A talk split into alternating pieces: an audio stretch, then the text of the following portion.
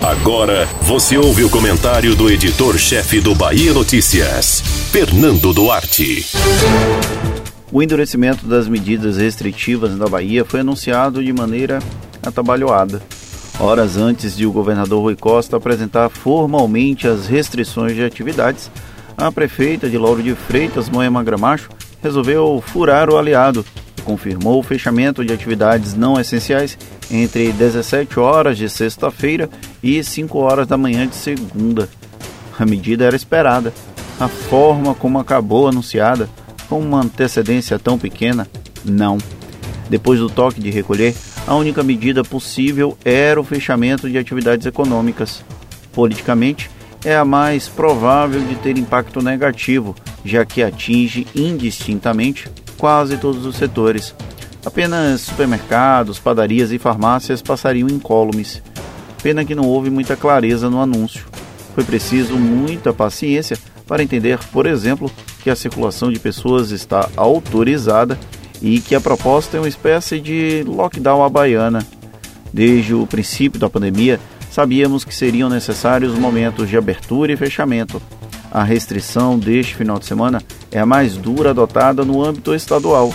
Inicialmente, programada para 381 municípios baianos, nas cidades já atingidas pelo toque de recolher, mas foi ampliada para toda a Bahia durante a coletiva em que o governador apresentava o lockdown.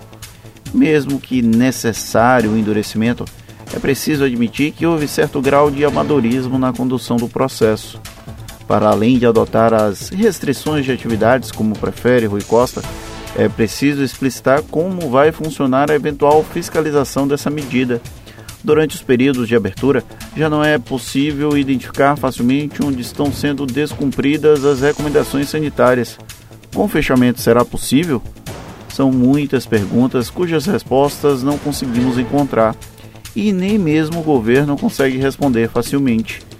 Esse meio termo entre a vida normal e o lockdown real foi uma alternativa encontrada pelos gestores para não decretar a real demanda todos devem ficar em casa para interromper, mesmo que temporariamente, a cadeia de transmissão do coronavírus. Esse lockdown à baiana, apenas no final de semana, pode funcionar como pedagogia, mas não me parece ser a melhor solução para a crise que não mais bate a porta, pois a arrombou há tempos. Essa falta de preparo para impor uma restrição efetiva após quase um ano de pandemia mostra que nem todos aprendemos a lidar com o problema. Nem a sociedade, que insiste em descumprir os protocolos de segurança, nem os governantes, que apostam em fórmulas aparentemente fadadas ao fracasso. Tal atrapalhação tem uma função social ruim: dar munição para quem nega a gravidade do momento. Você ouviu o comentário do editor-chefe do Bahia Notícias. Fernando Duarte.